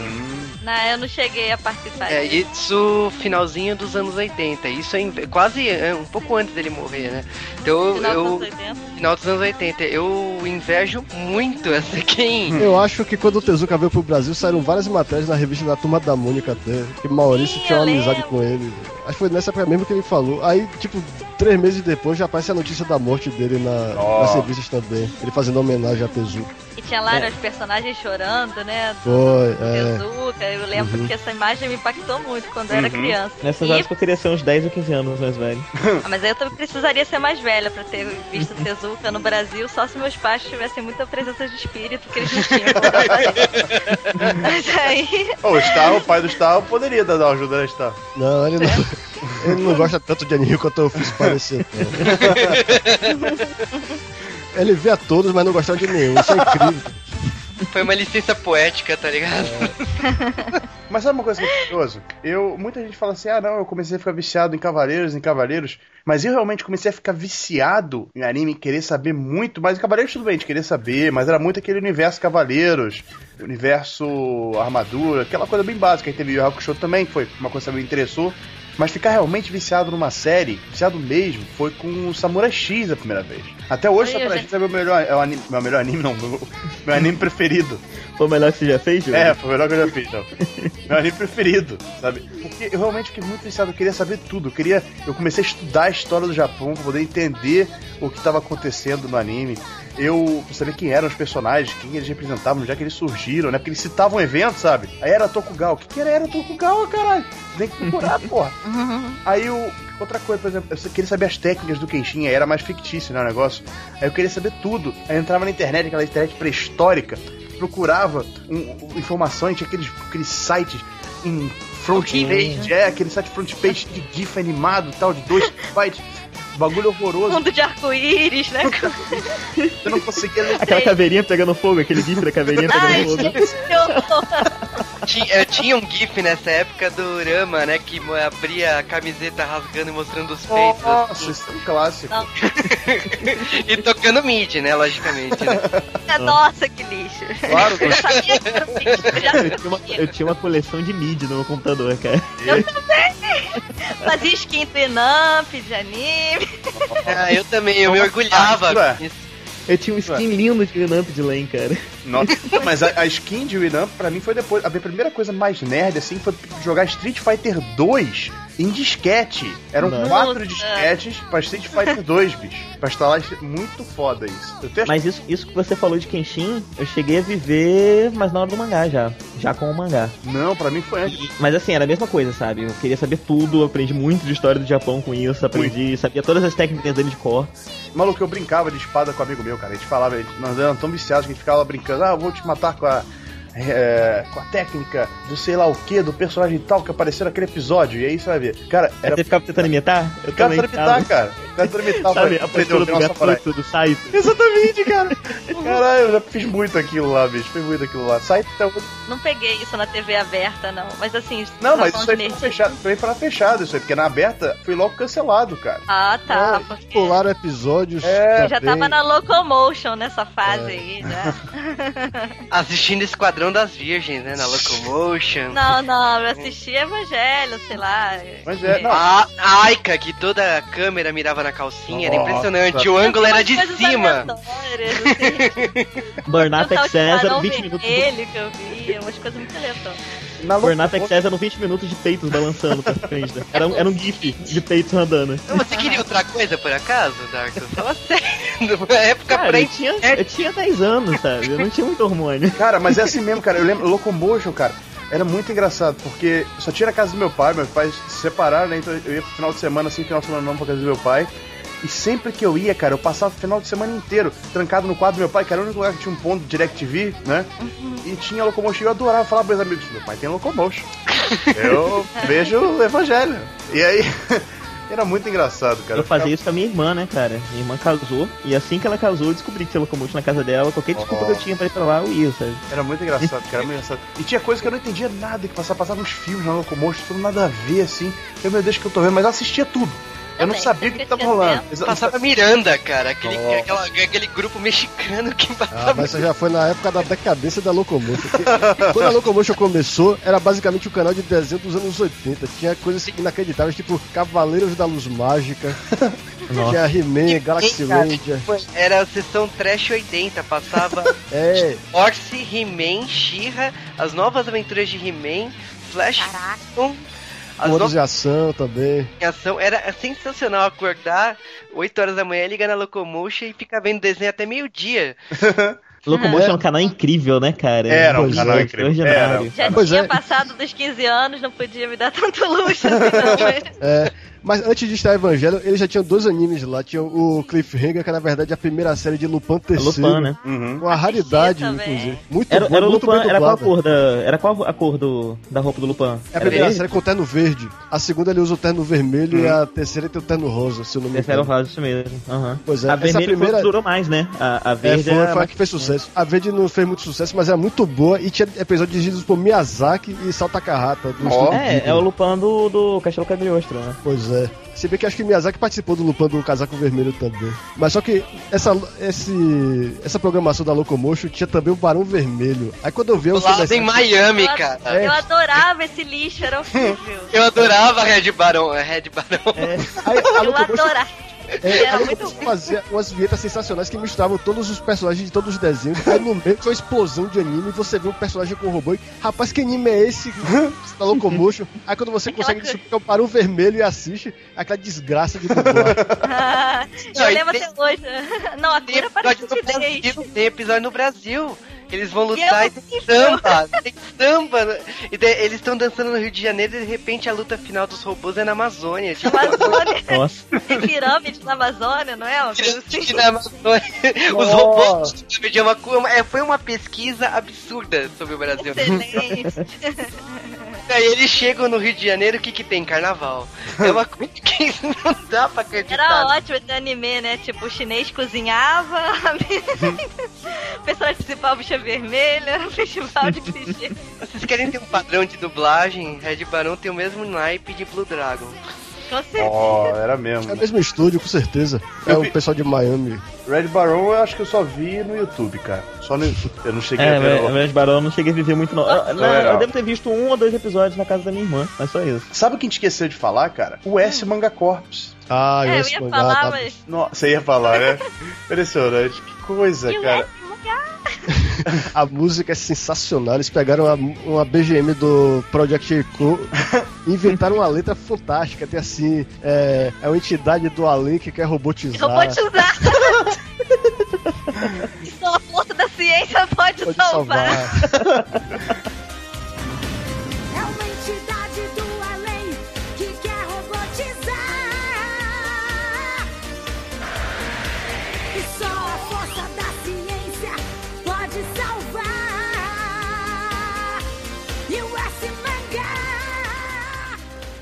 Letra linda, né? E o S Mangá, que nome, né?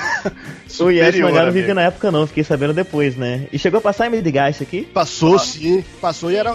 Midgast é muito ruim, cara. É, é horrível. é. Malu, Eu passou Samurai Showdown. Passou. Os dois filmes, né? Os dois filmes, nossa senhora, bicho. Passou É. Gusby Cats.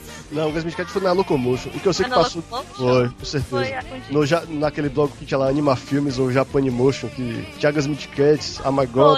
Akira. Pois é. Agora no Yes Mangá eles passavam. Começou com Detonator Orgun. Eu gostei. Jogou algum legal, cara. É legal. Depois veio o, o Rider, pra mim foi o melhor que tinha daquele lá. Uhum. Eu gosto porque tinha o design de Kiasamiya, usando o nome verdadeiro dele. eu Gosto muito. Viu que Star eu já sabia dessas coisas na época, né? Não. Exato. Agora, O S Mangá é importante, né? Porque foi na época que eles tinham que esticar as séries que eles compravam, né? Então eles começaram a comprar filme e ovas, assim, a torta direita pra colocar de sexta-feira, porque Cavaleiros do Zodíaco já não tava aguentando mais de reprise. Eles tinham que colocar então de segunda e quarta. Então de sexta-feira já não passava Sailor Moon, Shurato, Cavaleiros do Zodíaco e Samurai Wars. Era quatro séries que já não passava. Acabava o S mangá já entrava a novela, né? Tava brida, né? Eu acho, né? Sei lá. Nossa. E várias coisas eles cortavam no meio e passavam outra metade na outra semana, né? Eu lembro que o Fatal Fury 2 eles dividiram em duas partes. Acho que, Ah, é? acho que Samuel Showdown também. Continua na Não sexta lembrava, né? cara. Não lembrava que tinha pois é. passado isso. Eu assisti. Ó, Agora- tô vendo aqui, cara, Fatal Fury e Art of Fighting, que eu só vi em VHS, Passou, passou, é, no mas- S mangá. Passou. Art of Fight é um dos maiores. É, Art of Fight é um dos maiores traumas que eu tenho, porque eu adoro o jogo. O Fatal Fury, é, o desenho é sensacional. Eu esperava algo daquela qualidade. Aí quando eu vejo Art of Fight, ninguém solta um golpe especial. Não tem Mr. Karate. Essa- Essa história besta com a joia que eles estão perseguindo lá. Todos os personagens aparecem, mas fora de contexto. É, negócio- eu achei até que aquilo não era sério. Não é possível que isso seja Art of Fight. Eu só joguei Art of Fight depois, cara, então pra mim passou de boa. Aí, Pra mim também. É, mas esse eu vi tudo em VHS, né? Eu botava todas as locadoras de todos os lugares do Brasil. É, e o Zero Rhyme saiu em VHS e parece que no VHS não tinha censura, as cenas É. de banho lá. E, infelizmente eu só vi a versão que passou na manchete. Não, mas tinha um selo na fita, sem cortes, era Sim. muito importante. Sim, e o Genocyber pa- saiu sem cortes aqui também, que aquele era o mais violento que tinha. Saiu sem cortes em VHS, na TV Ah, foi cortado. Ó.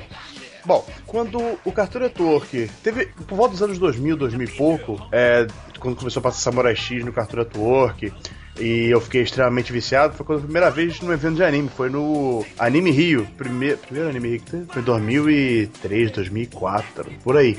Eu fui no evento de anime. Eu tinha, era uma criança, tinha é, 12, 13 anos. Fui no evento de anime, né? Coitado, mal sabia onde é que eu estava me metendo. Aí, um- eu lembro, cara, porque eu, eu jogava RPG também na época já, né? E eu fui com meu irmão, foi- foram dois dias de evento, eu fui nos dois, né? Pra você ver como é que eu tava no hype do negócio. É, hoje em dia, não vou nenhum, imagina, dois. Mas.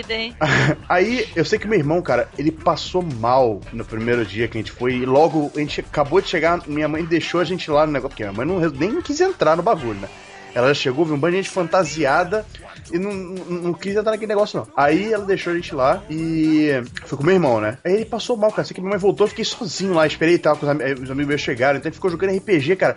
Foi uma curtição. Até hoje eu tenho foto desse evento, cara. Tenho guardado comigo foto desse evento de 2003. Muito maneiro. Foi o melhor evento de anime que eu já fui na minha vida. Claro que isso aí, obviamente, tá influenciado pelo fator nostalgia, né? Pois é, eu sofria muito, cara. Lá pro 2001, 2002, eu frequentava o The Anime Dungeon, que era The Art o fórum, que era The Art Con Dungeon e virou The Anime Dungeon, a TAD. E o pessoal ficava postando foto da AnimeCon e eu ficava vidrado naquilo. Eu queria muito ir, sabe? Eu precisava muito ir pra AnimeCon porque tem outras pessoas igual a mim no mundo. Eu não sou o único. Eu não sou excluído da escola, né? Tem pessoas normais também. é, tipo, e essas pessoas que falam comigo na internet, elas existem. Olha que legal. E foi nessa época, assim, que começou a vir uma porrada de anime. A gente teve a Fox Kids passando anime com Pet Label, sensacional. Ah, que mais passou nessa época? Sailor, Sailor Moon passou também. Sakura Card Captor. Nossa, Sakura Card Captor, bicho, como eu tinha vergonha de admitir que eu vi tinha aquilo. passado. Adorava. Não, mas Sailor Moon passava ainda. vergonha de falar que eu assistia Sailor coisa, Moon cara. passou a primeira temporada na manchete. Passou aí na manchete. Sim, não, não, voltando no Cartoon Network também, pô. Tanto que a minha Não, maior não, foi jo- jogar o joguinho de Super Nintendo da Sailor Moon em japonês naquela época, né? Esse o é- o era RPG. É ótimo. Eu adorei, eu zerei, minha amiga, a gente ficava discutindo as palavras lá. Ó. Você jogou em japonês à toa, porque sei lá, alguns meses depois lançaram a tradução. Ah, eu não sei, não sei que ano que foi isso. Não sei o que ano foi, mas eu, eu já joguei com a Fan Translation já. E é muito bom, cara. Nossa, mas, mas Sailor Moon não passou no Cartoon Aprendi Network, não? Passou a fase R até o Celostar. R. É, Não. então, tá falando, pô. Claro que passou. que Eu lembro que tinha aquele o bloco, né? Bloco de anime. Sailor Moon, Sakura Card Captors, Pokémon. Depois tinha alguma coisa. Além do Star. Era qual? Além do Star. Kaleido Star, cara. Kaleido Isso Star, foi bem depois. Ah, com tem certeza Fox foi- Kids passando todos Não. os Digimon. Dragon Ball. Yui. Nossa, é verdade. Corrector Yui. Nossa senhora, é o anime da 5 e meia, cara. Sempre um anime bizonho. Porque tinha, ó, 4 horas era Sailor Moon, 4 e meia era Sakura Card Captor. 5 horas Pokémon, 5 e meia é o anime genérico. 6 horas era Samurai X e 6 e meia era Dragon Ball. É isso mesmo. E se eu disser que eu tava na faculdade, não podia ver nada. Só lamento. eu, mas eu pedi minha, minha mãe gravava Sakura pra mim. viciar. Mas, Não, mas peraí, gente. Vocês estão falando. De noite. Quê? 2001, parte Né, de dois- 2001, Tinha faculdade. reprise de Dragon Ball à noite. Né? É, Dragon Ball. Tinha- Por tinha aí. Peraí. Gente, vocês estão. Vocês estão focando muito na TV fechada, cara. Vamos baixar o nível, de, o, o nível da burguesia. Vamos falar do proletariado. Que é o seguinte: é, eu gostava muito do, do Band Kids porque eu não consigo me lembrar de algo como tem Shimuyo e El Hazard passando na TV aberta às seis da tarde em nenhum momento da história desse nosso Brasil. Pois é, Smoke. biônicos também, né? Seis biônicos, Cadillac dinossauro. Ó, Que eu, que eu cagava, né? Não, não tava mídia. não era japonês, porra. Eu não ligava, mas a Akira falava que era do Japão. Eu falei, tá bom, eu vou Tá acreditar. bom, é. Cara, eu, eu, eu tinha, sei lá, 12 anos, eu falava, aham, isso aí. Sei, Japão.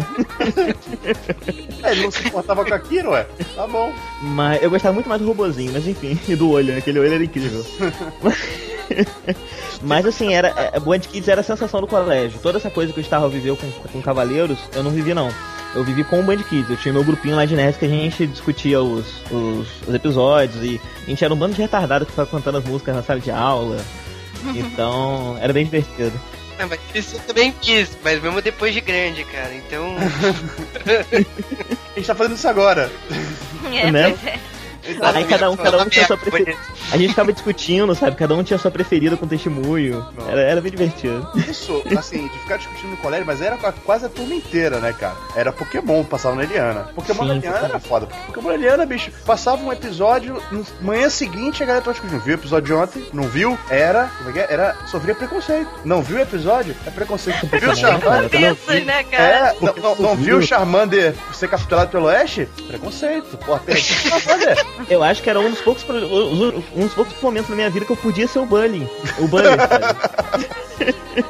Cara, era Ele muito legal. outra era, bem diferente da minha. Era muito legal isso. Aí começou a vir Pokémon Club, bicho. Aí você entrava naquele mundo, joguinho, era galera com Cara, Game Boy no, no colégio. Nossa, comigo, cara. Eu lembro que com 11, 12 anos eu tava lá com tabelas, calculando IV dos meus pokémons Ai, e, meu Deus.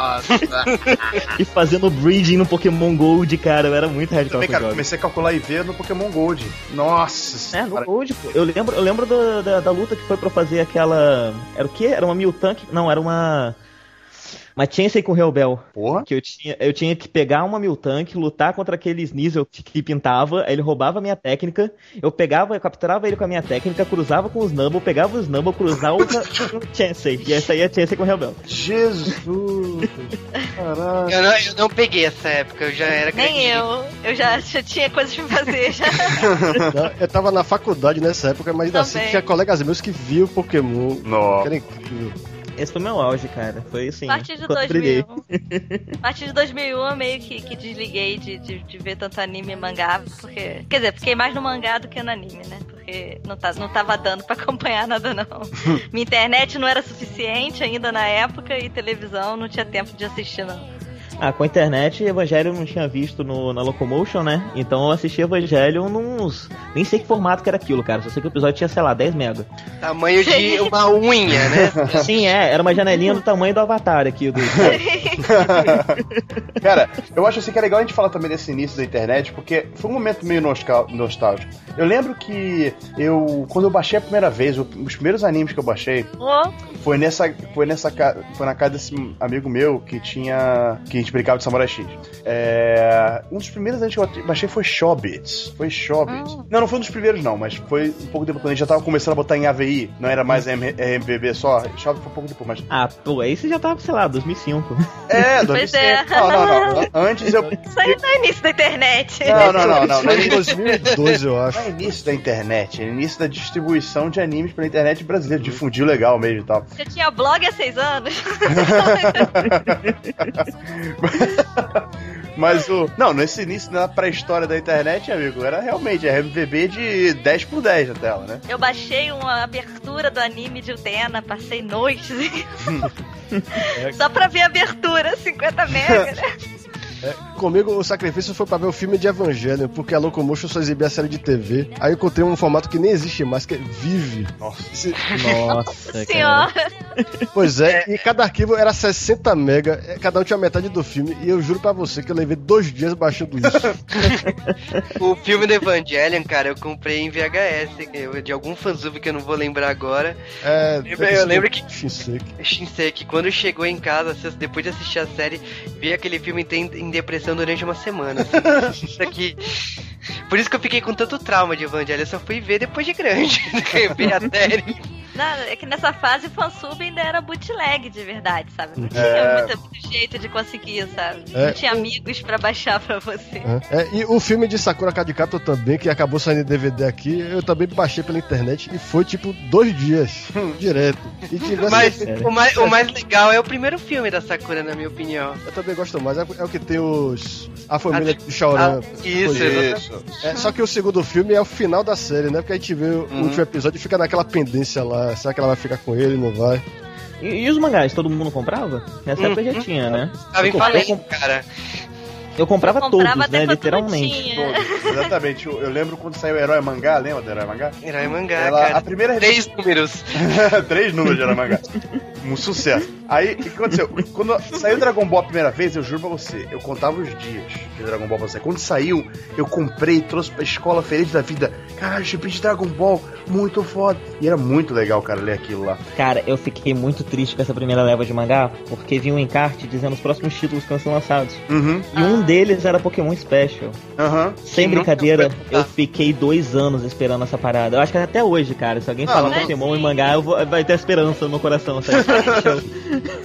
Saiu, a Conde lançou uma versão especial de Pokémon em quatro edições podres. tá? Pokémon ah, é aquele do Pikachu lá, né? Isso. Aham. Aventura do Pikachu. Cara, eu eu, também comprei completo, É, óbvio. aquele formato americano. era Aham. bem E era estranho. meia dúzia de páginas só, tinha um capítulo, acho. Era o podre. Acho que era formato baseado no, no que a Animanga usava em Rama, né? Aham, é por aí. Isso mesmo. E aí, nessa época, aí depois, Dragon Ball foi o primeiro de todos, né? Comprei a geração Conde. Antes de Dragon Ball, não tinha comprado mangá nenhum. E. Comecei com Rama também. Não, eu. Não, ah, não, é verdade, teve Rama. Eu, te- comecei com Rama também. Verdade. Era É, a gente fez os cálculos dessa, desse mangá, ele era bimestral, né? A gente calculou lá com tantos volumes que tinha, o tanto que saía, ah, 28 anos só. Nossa, Era mais. Minhas contas deu 35. Falei, minha nossa senhora. ok, meus, meus netos vão estar lendo Rama. Você sabe que a JBC, quando começou a publicar Rama, eu, eu ri muito. Eu tava conversando com o Ed lá da JBC. Falei, meu, vocês passaram em mangá em três meses. Eu comprei os dois volumes até me tocar disso, sabe? Tipo, isso não vai acabar. Mas foi muito engraçado nessa época que acho que foi 2001 que saiu One Piece aqui. Eu lembro que a Herói Mangá ela fez o, o anúncio de One Piece, né? Que ia sair. Que isso, cara, One Piece já era lá pra 2002, 2003. Não, 2001, cara. Não, ih, peraí, é verdade. Não. 2001 foi quando saiu Dragon Ball, saiu todos os primeiros, não? E um foi Dragon Ball, cara. Então eu tô. Pesquisei bem, né? Você vê que. Foi lá pra 2003 já. Pesquisei bem pra caralho. Minha cabeça também é muito boa.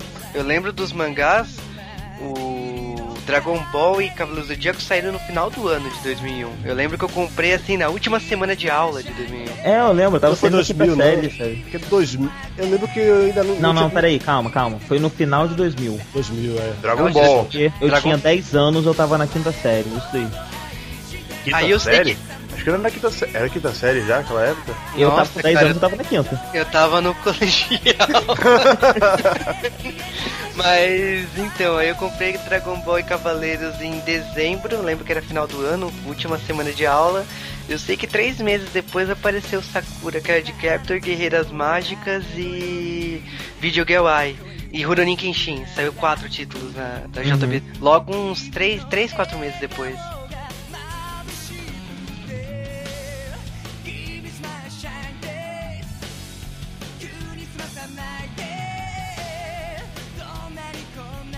Mas então, o que eu ia dizer é que o, o One Piece eu lembro que começou a sair numa fase que eu já não tinha mais dinheiro pra comprar todos os mangás. Porque eu comprava e emprestava pra todo mundo na sala. E aí a gente começou a fazer um esquema de separar os títulos, sabe? Você vai comprar tais, você vai comprar tais, e a gente trocava. O One Piece já começou a sair nessa época, que inclusive depois eu fiquei com peso na consciência horrível, porque eu queria muito ter One Piece, né? Agora não mais, porque o mangá pode sair.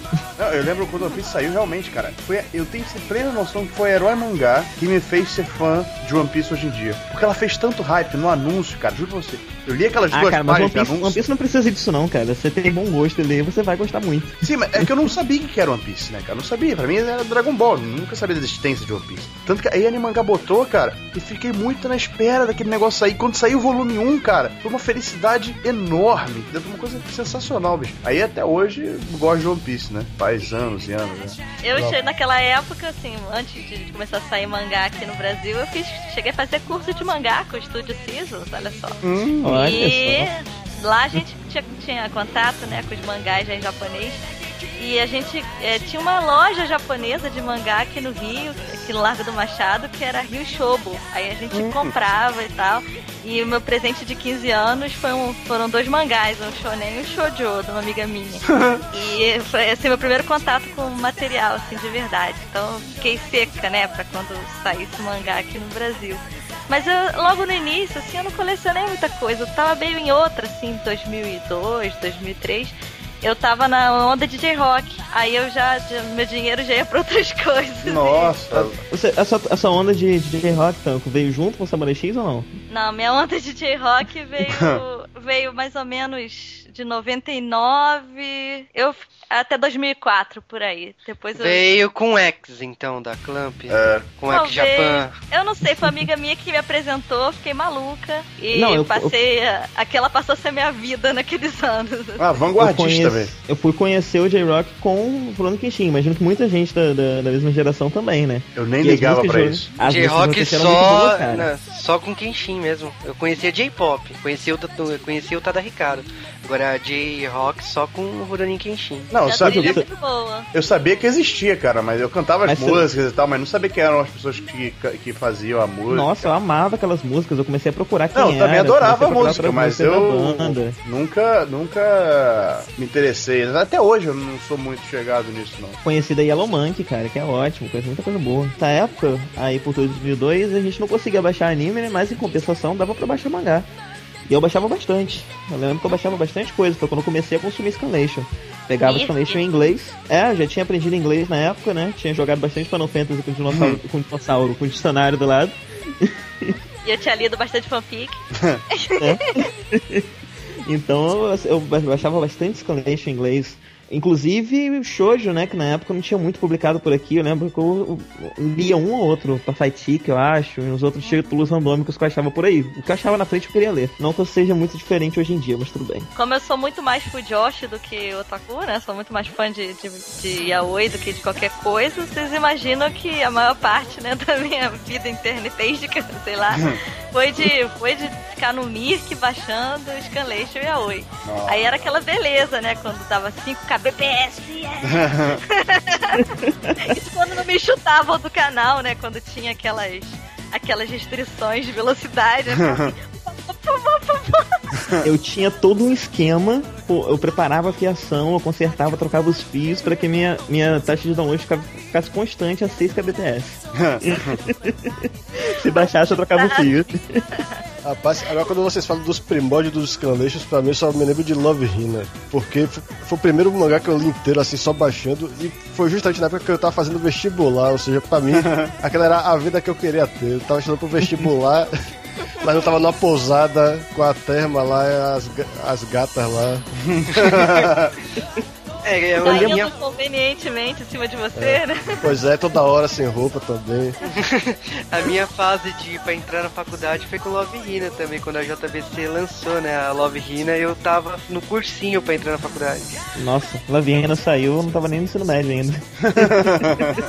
Cara, por que que você precisa revelar que você é tão novo assim, né? É da tristeza, não dá. Dá muita tristeza. Lavina, então. Lavina é interessante, cara, porque é uma, é uma coisa que é totalmente, hoje em dia, é, é escrachada, né? Todo mundo fala mal, todo mundo não, mas muita gente fala mal Lavina, falando que ah, é, é eti gratuito, é, é, é coisa ridícula, né? Muito fanservice pra pouca história. Mas, cara, era uma história que todo mundo gostava de ler, sabe? Era um negócio divertido, você não prestava atenção nessas coisas. É, eu vou falar que o que eu gostava mais, o que eu gostava mais no Love Hina era o humor bastel- pastelão, sabe? Exatamente. A Mutsumi, né? tu- Tudo que girava em torno da Mutsumi pra mim era incrível, ela era minha personagem favorita. Então, eu lia muita coisa randômica, eu lembro que eu li Eden antes de vir pra cá, sabe? Hum. Que quando veio pra cá ninguém conhecia, eu li antes, por algum motivo misterioso. Eu pegava tudo que aparecia na frente, Berserk eu comecei a ler nessa época, Ó. e não terminei até hoje. Eu não a, época, a época do Eden foi quando a Panini começou a publicar mangá e Exatamente. publicou de uma forma bem tosca, né? Eu lembro que Gundam Porra. saiu com um balão feito à mão. Nossa, Nossa! era muito tosco. Hoje eles ignoram. Você entra no site da Panini, tipo, nunca existiu. Não tá lá, né? Cara, Gundam eu lembro que eu comprei e achei sensacional. Só não gostava que era leitura ocidental de Gundam. E aí eu... Nessa, nessa, fa- nessa época aí, o único que eu colecionava da Panini era o Pit Girl. Porque eu gostava de. Ah, deixa pra lá, eu gostava de novela, então.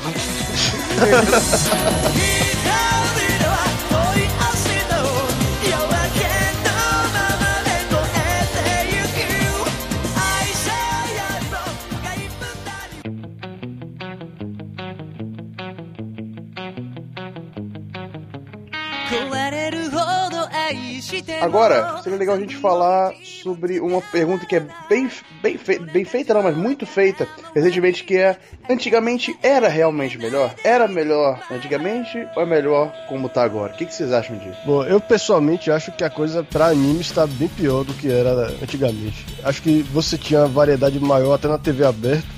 E hoje em dia chegamos ao ponto em que, se você não tiver uma conexão boa na internet e souber onde achar as coisas, não tem como você ser um fã de anime que tá antenado com o que tá passando lá. Agora, em termos de mangá, claro que a variedade que a gente tem na banca era uma coisa inimaginável antigamente. Então, pra mim, tá isso. Pra mangá tá melhor, mas pra anime tá bem pior aqui no Brasil. Eu acho bem difícil dizer se antes era melhor ou pior, porque é igual aquelas comparações que às vezes te faz, mandam fazer, sabe? Quem era melhor, Da Vinci ou Picasso? Tipo, não tem nada a ver uma, uma coisa com a outra, né? Mas, assim, sempre vai existir o fator nostalgia de- do, do primeiro contato com, com aquele material, sabe? Sempre vai ter diversas eh, coisas que, que vão influenciar no meu julgamento. Mas eu acho assim que hoje em dia é muito melhor, entendeu? Eu fazia muito esforço pra conseguir as coisas, talvez por isso eu até valorizasse mais e tal. Mas eu não, tinha acesso a um, ínfimo do que eu, tenho hoje. Então, eu acho que hoje em dia é melhor. É a minha opinião. Assim, não gostaria de.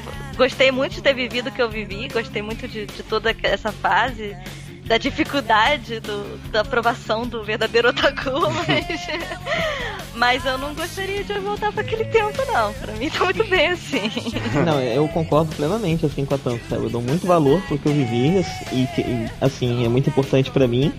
Mas eu prefiro mil vezes viver hoje em dia, que eu tenho acesso ao, que eu quiser. E eu não sou desse pessoal que tá vivendo até hoje de Sailor Moon, Cavaleiros, etc. Inclusive, hoje em dia, eu dei muito valor na época, mas hoje em dia eu já não dou mais tanto valor assim pra algumas dessas obras. Já, já com meu senso crítico, sabe? Eu não sou uma criatura muito nostálgica, então eu gosto muito do, do momento que a gente vive hoje, com acesso a qualquer ponto do espaço-tempo. Olha, cara, eu vou te dizer que eu gosto muito da nostalgia. Cresci lendo Revista Herói, vendo TV Rede Manchete. É, peguei o finalzinho dessa época da liberdade de ir nas locadoras que japonês odiava olhar pra tua cara pra conseguir pegar uma fita de anime e assistir sem legenda. Foi assim que eu consegui terminar de ver Sailor Moon. Eu entendi japonês por osmose. e Assim, eu orgulho, eu tenho saudade dos eventos de anime dessa época que era mais focado no RPG do que no anime. Joguei muitos, é, muitas Também. mesas de RPG. Tenho saudade que isso não existe mais hoje em dia. Mas eu vou te dizer que em conteúdo e informação hoje é muito melhor. Hoje eu posso assistir qualquer coisa qual- e procurar qualquer coisa em poucos minutos eu consigo.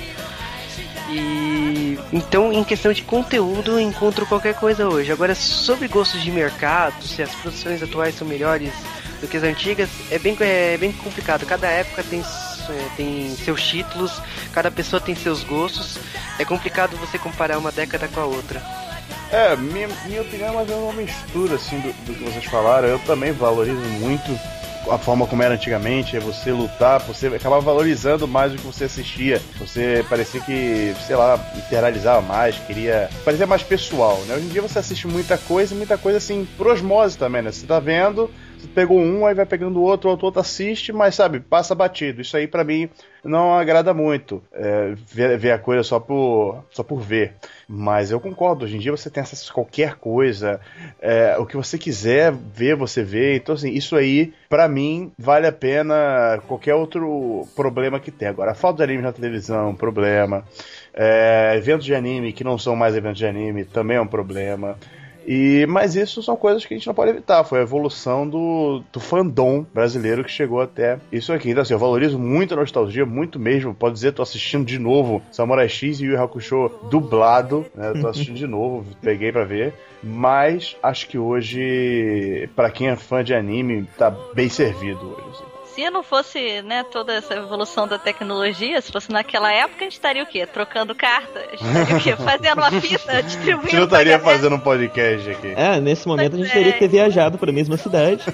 Estaria Feito gravando isso daqui. Estaria gravando isso aqui. legal. Legal, mas não, não cabe mais esse tipo de coisa, né? A gente gravaria isso daqui no MP3 de qualidade horrível e distribuiria na intranet de alguma faculdade. Ô, Dominique! Nossa, gravava em CD, né? Eu entregava na frente da escola, né? Ai, que droga. Não pode baixar disquete. E você nem chegaram a conhecer o MP2, né? Nossa. Cara, o MP2 eu só conheço de nome. Rapaz, a primeira música que eu baixei pega as Fantasy em MP2. Oh. Será que eu tenho isso? Eu não sei. Eu acho que. Esse é a mídia, com certeza. É a mídia.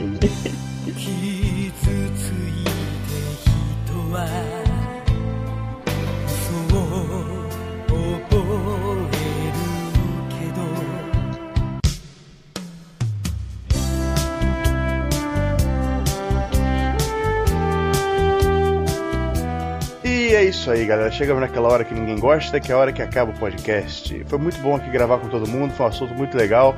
Adoro falar de nostalgia, me divirto muito lembrando algumas coisas. É claro que a gente não falou de tudo, é impossível falar de tudo. Tem muita coisa a ser falada. Eu provavelmente nem lembrei do que eu falei, do que eu falei não, do que era pra falar. E muita coisa deve ter passado batida. O pessoal aqui também pode ter esquecido de alguma outra coisa. Mas o importante é isso aí, contar umas histórias legais que fazem vocês rirem de repente e contar informação também incluído nisso tudo, não é mesmo? Um prazer todo mundo aí. Agora deixo espaço pra vocês darem suas despedidas. Pois é, pessoal, falou. Gostei muito de gravar isso aqui. Na verdade, pra mim, eu até duvido que o ouvir seja tão divertido quanto gravar, porque a gente vai puxando as memórias e os assuntos e tal. O negócio flui bem. E eu gosto muito, mas semana que vem eu espero que a gente consiga fazer o que a gente tinha planejado aqui, que é muito legal. Vai lá, Tampo. Bom, é isso aí, gente. Muito obrigada pelo convite para gravar esse podcast. Adorei falar com, com todos vocês. Espero estar voltando, né, nos nossos assuntos, nossos próximos assuntos. É, vamos, de repente Né? volta em breve, né? Fiquei fe- feliz em gravar com o Juba, que tá sempre prometendo que vai me chamar, não me chama. Olha o tapa na cara. É tudo bem. Brincadeira. Bom, e enfim, esse, esse assunto é infinito, né? Também poderia falar e ouvir por indefinidamente, mas eu acho que a gente fez um bom apanhado de tudo que, que a gente viveu, para vocês valorizarem a sua tecnologia atual. e o meu jabá, né?